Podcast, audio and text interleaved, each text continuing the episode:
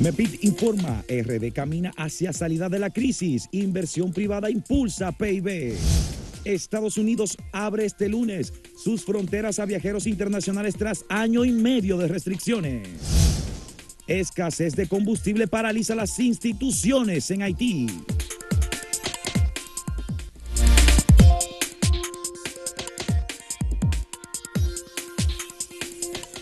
Se acaba de celebrar un aniversario más, este 6 de noviembre, de la Constitución de la República Dominicana, una constitución que, eh, digamos, oficializa el nacimiento de República Dominicana como país, es la constitución conocida como de San Cristóbal, es la constitución mediante la cual el gobierno del general Pedro Santana eh, estableció un cerco militar a los constitucionalistas de entonces y les hizo establecer un artículo, el 210, en, lo, en el que el presidente de la República era el que tomaba las decisiones Tal vez y tenía autoridad. Pienso yo que esa constitución no se debería eh, celebrar tanto, porque eso fue una barbaridad lo que hizo Santana. Bueno, pero de todos modos... Él dañó el proyecto original de Duarte y los trinitarios para imponerse como un dictador. Y además fue un traidor que después entregó el país de nuevo a España. Duarte hizo un proyecto de constitución, por cierto, muy democrático, en donde establecía... Era un hombre con ideas avanzadas. Un nivel de, Establecía incluso el poder legislar, el poder municipal como parte del poder del Estado. Había una serie de elementos novedosos sobre la soberanía, sobre la participación de los ciudadanos en la toma de decisiones. La transparencia, es Duarte tenía una visión muy democrática, entonces muy, avanzada. entonces 1844. Pero bueno, ese es el aniversario, el 177 que se celebró y que el gobierno dominicano, encabezado por el presidente de la República, aprovechó para inaugurar obras en San Cristóbal, realizar un consejo de gobierno, anunciar nuevas decisiones, es decir, que hubo eh, bastante celebración este fin de semana en el sur del país y en San Cristóbal de manera particular. Sigue la atención, por supuesto, y el presidente la tiene, en la cuestión de Haití. Ahora República Dominicana está desarrollando un proceso de consenso, de socialización en toma de decisiones sobre las relaciones con Haití. Ya ha pasado a ser de una cuestión de que el país pedía el apoyo de la comunidad internacional para ah, darle solidaridad a Haití y evitar que tuviera las bandas de secuestradores y delincuentes que tienen parte del territorio haitiano. Hemos pasado ahora a una decisión bilateral entre República Dominicana y Haití, con las decisiones que ha ido tomando el gobierno y que en Haití se sienten y se entienden como eh, una agresividad del gobierno dominicano. Algunos sectores. Ya hay convocada para hoy una rueda de prensa en Haití en horas de la mañana de parte de un grupo de intelectuales y de personas que entienden que el gobierno dominicano está tomando decisiones muy duras sobre su país. Bueno, pero no es sobre Para hoy hay convocado, Gustavo, un encuentro que es la continuidad de uno que hubo el pasado jueves en el Palacio Nacional, en que el presidente informó, compartió información. Y también hay una protesta sobre diferentes sectores. yo no sé quién le está convocando, si son los sectores que apoyan a los eh, residentes o migrantes haitianos, si son los grupos de izquierda, no sé, pero lo que dicen es eh, en términos muy duros, que van a protestar contra la xenofobia y el racismo. Yo creo que lo de racismo en este caso no cabe. Se podría hablar de xenofobia si se, si se entiende que hay rechazo a esos migrantes aquí, pero no es una cuestión racial, pienso yo. No, porque de lo que se trata es que el gobierno dominicano ha estado tomando decisiones que podrían, digamos, afectar, limitar. No, de, hecho, de hecho afectan, afectan a, migrantes. A los migrantes haitianos en República Dominicana. De pero no de. Eh, pero no tiene nada que ver con, ellos. asunto racial, no. Aquí hay una reacción del gobierno dominicano por la forma y el contenido del mensaje de Claude Joseph, del ministro de Relaciones Exteriores de Haití eh, sobre la existencia supuestamente de un estado de violencia y de un estado de inseguridad en la República Dominicana. Eh, eso fue respondido por el gobierno con una primera decisión, que fue decir, se detiene indefinidamente el programa de otorgamiento de visas para estudiantes universitarios haitianos en la República Dominicana.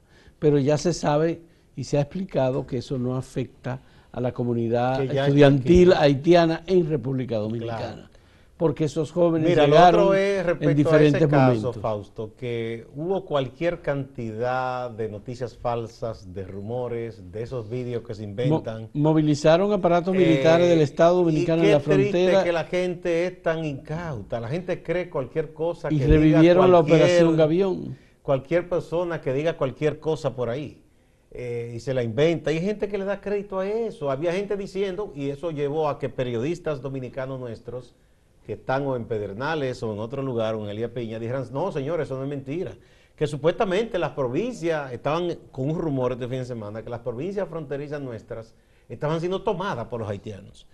Y entonces un periodista, que ahora no recuerdo el nombre, eh, de Elías Piña, uno y otro de Pedernales, estaban diciendo, señores, lo que hay son unos delincuentes locales que están asustando a la gente para que la gente se marche y deje sus casas y ellos saquear las casas. Pero aquí no hay ninguna entrada masiva de haitianos ni nada. o sea, la, frontera está protegida por los militares. Igual un video de un tipo con una careta que se ve que una persona que no es haitiana, pudiera ser dominicana, porque es una careta, yo no sé si es dominicana, imitando la forma en que los haitianos hablan castellano, para decir que ellos ya están preparados y que tienen más armas que el ejército dominicano para venir, y gente dándole crédito a eso y diciendo cosas. Entonces la gente debe ser un poco más eh, qué sé yo, de sentido crítico, que no pueda creer cualquier tontería que se dice. Bueno, y hay que tener mucho cuidado. Diario Libre tuvo que pedir disculpas por haber publicado una información falsa sobre el relanzamiento de la operación Gavión en la frontera.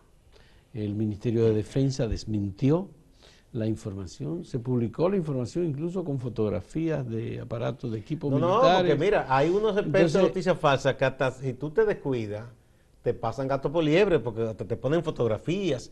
A mí me da un amigo y dice, mira esto. ¿Tú sabes qué era? Un TikTok, un vídeo, en que se veía de que una masa de haitianos ya pasando la frontera. Pero eso es en Centroamérica. No, no, pero óyeme bien, no, no, ni siquiera era en Centroamérica, era una cosa de un país africano. Tomaron a algunas personas hablando, parece creol, porque yo, yo no entiendo, eh, pero al mismo tiempo tomaron un vídeo de uno que había hecho RT, que es el portal oficialista de, Rusia, sobre un problema entre dos países africanos. Y había gente dándole crédito a eso y asustada. Óigame usted.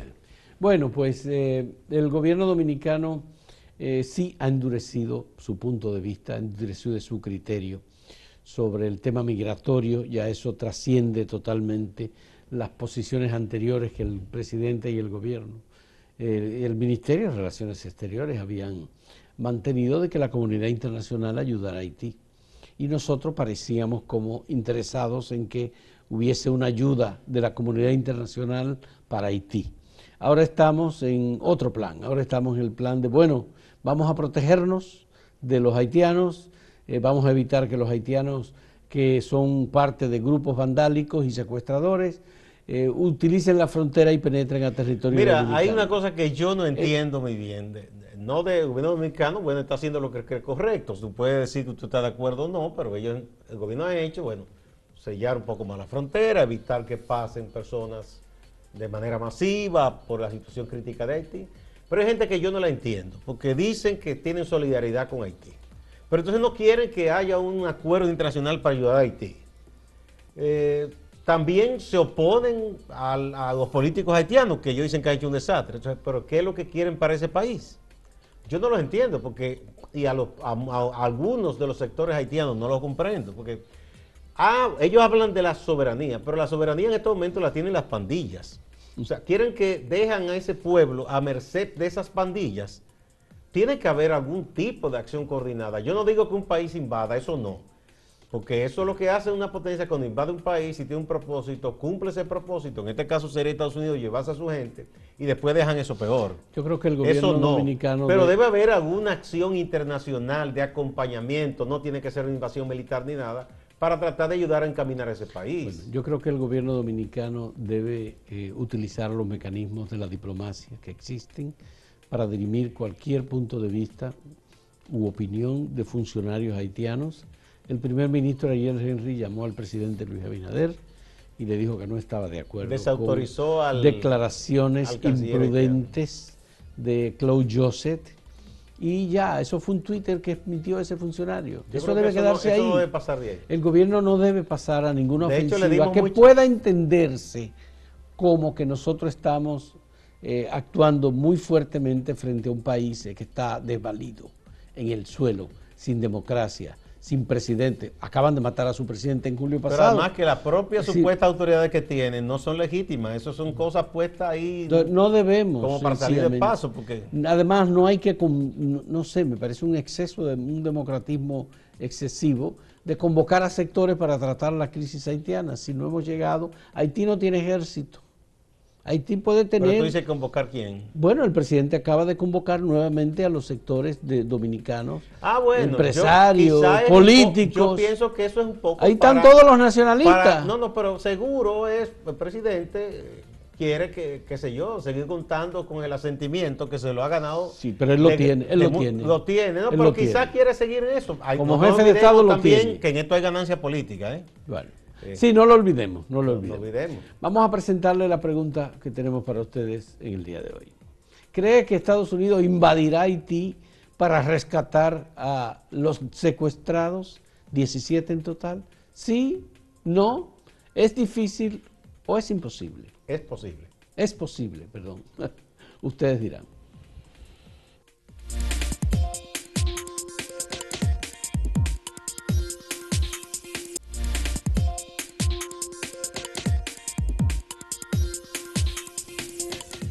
El Ministerio de Economía, Planificación y Desarrollo, que lidera el economista Miguel Seara Hatton, y un excelente equipo de técnicos de todas las áreas, emitió un documento este domingo muy importante. Son de las noticias que quizás al gran público no las comprende mucho o no empata con ellas porque es algo muy técnico, pero es importante por los datos que da el MEPIT de la recuperación que ha estado logrando la economía dominicana. Y algo muy importante, una recuperación en la cual el sector privado que se ha estado reactivando ha sido fundamental en el crecimiento del PIB, en la generación de empleos y recuperación de empleos.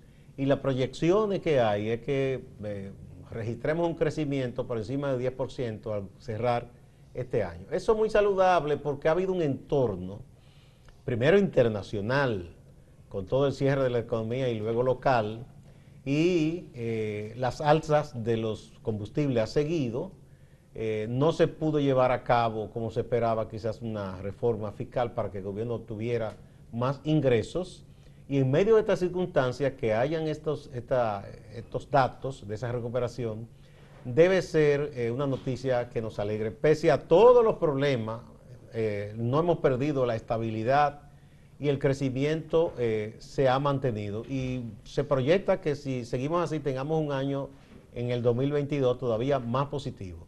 Contra viento y marea. Sí, Gustavo, uno de los elementos que la gente puede darse cuenta rápidamente es la, la tasa del dólar y la cantidad de dólar que ha entrado y sigue entrando a la economía dominicana. El dólar ha estado bajando el promedio del dólar pasó de 58, casi 59 a 56 en apenas unas cuantas semanas. Bueno, eso habla de eh, obviamente, eso fortalece el eh, peso, ¿verdad? sí, pero eh, obviamente eso significa que la inversión extranjera y la cantidad de dólares que está entrando a la economía dominicana es, es abundante. Y por supuesto que estos elementos contribuyen a bajar bastante las tasas de interés. Los bancos están prestando para el sector inmobiliario y para otros sectores tasas de interés muy bajitas. Entonces, no, tan eh, bajitas, pero... Gustavo, Gustavo, hay un programa que tiene, creo que el Banco de Reservas de Vivienda eh, patrocinada por el gobierno, que es con tasa de 5%. Ah, no, pero ese es con el eh, plan ese, con el fideicomiso y la, la coparticipación del Estado. Y el sector bancario privado en general está teniendo tasas bastante reducidas. Y para los carros te prestan barato. Ah, no, también baratísimo. pero eso es una agresión al ambiente, señores, no compren tanto carro. Y hace falta que saquemos carros del medio. Yo no tengo vehículo y no pienso comprar. Bueno, pues Eh, ciertamente, Gustavo, como dice el Ministerio de Economía y Planificación, eh, República Dominicana tiene un cuadro en su economía, en términos eh, generales, bastante óptimo, mucho más óptimo que el conjunto de las economías de América Latina. Pero sobre todo esa parte de que no sea únicamente sustentado en que el Estado haga el, gran volumen de inversión o que sea el que cree puesto, eh, esté creando puestos de trabajo, porque ya sabemos que eso es, no es bueno. Eh, el, sector privado es que debe tener ese dinamismo. Ojalá que más negocios se abran eh, y que se creen más empresas, porque esos son los empleos buenos, empleos formales. He visto hoy que uno de los diarios publica una combinación de ingresos anuales de República Dominicana, combinado de las remesas con el sector turismo sobre los 11 mil millones de dólares. Y eso, bueno, pues en medio de esta crisis, de esta pandemia y de toda la incertidumbre que representan eh, los temas de resurgimiento, cuarto o quinto brote de COVID, etcétera.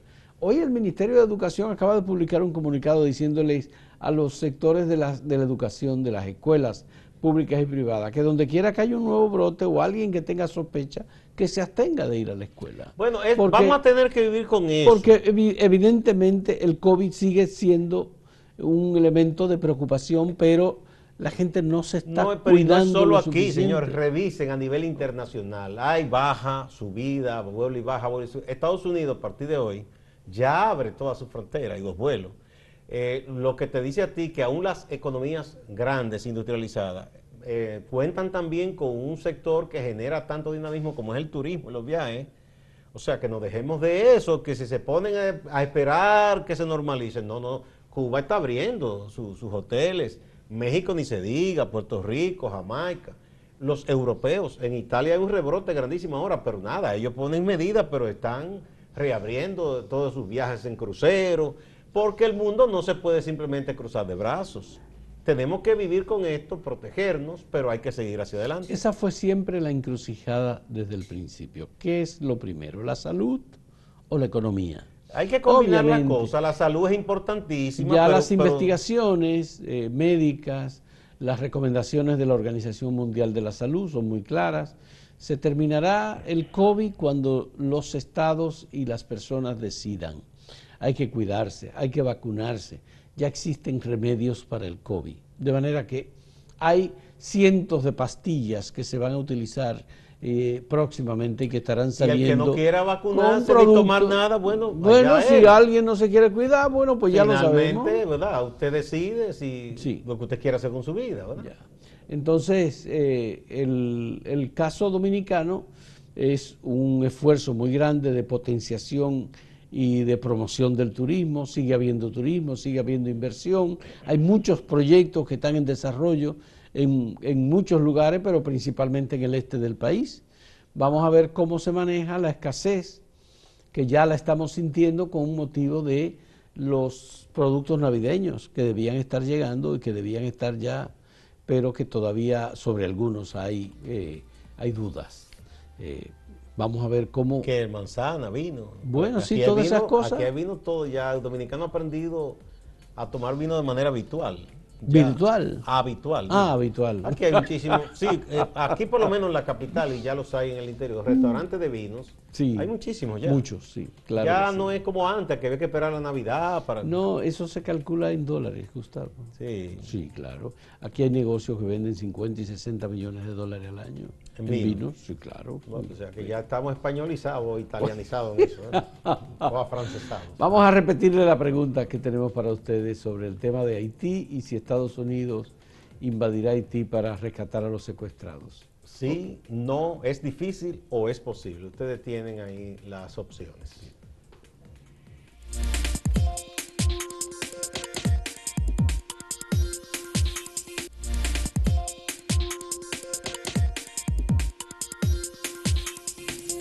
Veamos las respuestas que hemos recibido a la pregunta que presentamos.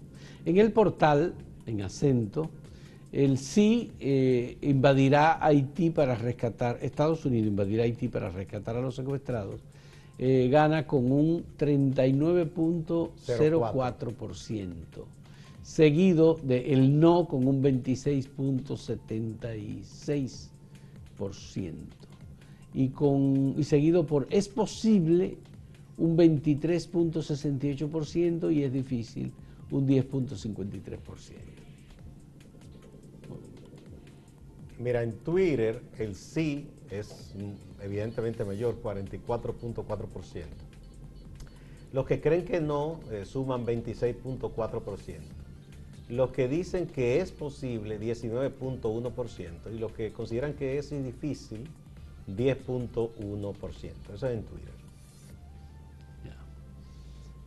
Veamos en YouTube, aquí el 67% dice que sí, que Estados Unidos invadirá Haití para rescatar a los secuestrados. El 19% dice que no, el 10% dice que es posible y el 4% dice que es difícil. Más de 8 mil personas participaron en YouTube. Sí. Mira, uno de los comentarios, Rubén Darío Eusebio Galvez dice, lo creo correcto, pues nuestro presupuesto no es suficiente para todos los dominicanos y por tanto no podemos echarnos la carga adicional de los ilegales. Pero no es lo que está preguntando, es Estados Unidos. Un poco raro. Eh, LPDO Naya dice, están amagando demasiado, es muy curioso. Todos los rodeos que ellos están dando para hacerlo, para invadirlo, ¿no? Sí. Es decir, que él ve que el movimiento que hay es de que sí. Luz del dice, no, Estados Unidos no va a invadir Haití para rescatar a 20 personas. Tengan sentido común.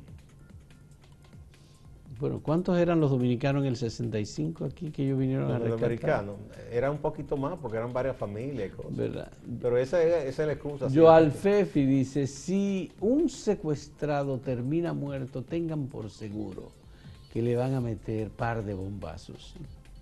No, tampoco así. Jacqueline Santelice dice, pienso que Estados Unidos está más interesado en la mina de oro de Haití que en los misioneros. ¿Y cuál es esa mina que se menciona tanto? Bueno, Iris eh, Yerini, dice, no creo que sea necesario, pero es posible que atrapen a las cabecillas de las bandas. O a los cabecillas de las bandas. Bueno, señores, terminamos con esta parte. Vámonos con Máximo Laureano en Santiago que tiene noticias importantes. Adelante, Máximo.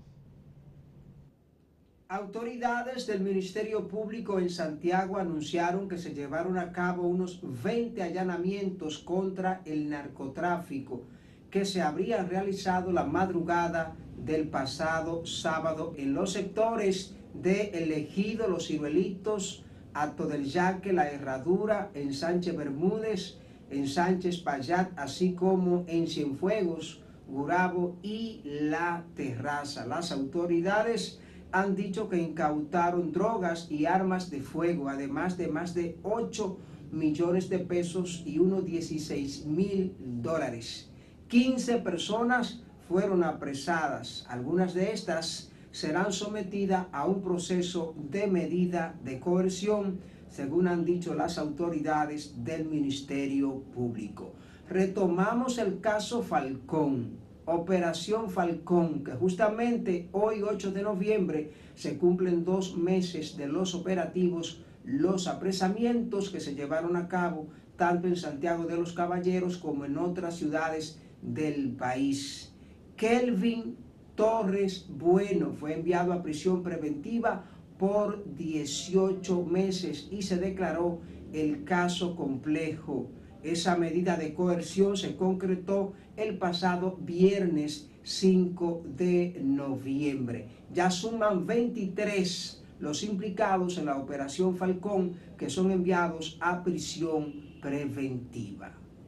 Tenemos la información de que fue hospitalizado la noche de este domingo el músico percusionista Fellé Vega. Felle Vega, según las informaciones, presentó algunos inconvenientes arteriales y fue recluido en un hospital de administración privada en esta ciudad.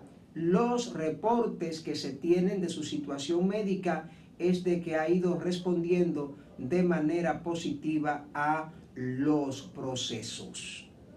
distante, pero pendiente, actualidad y objetividad desde Santiago. Siga la programación de Acento TV.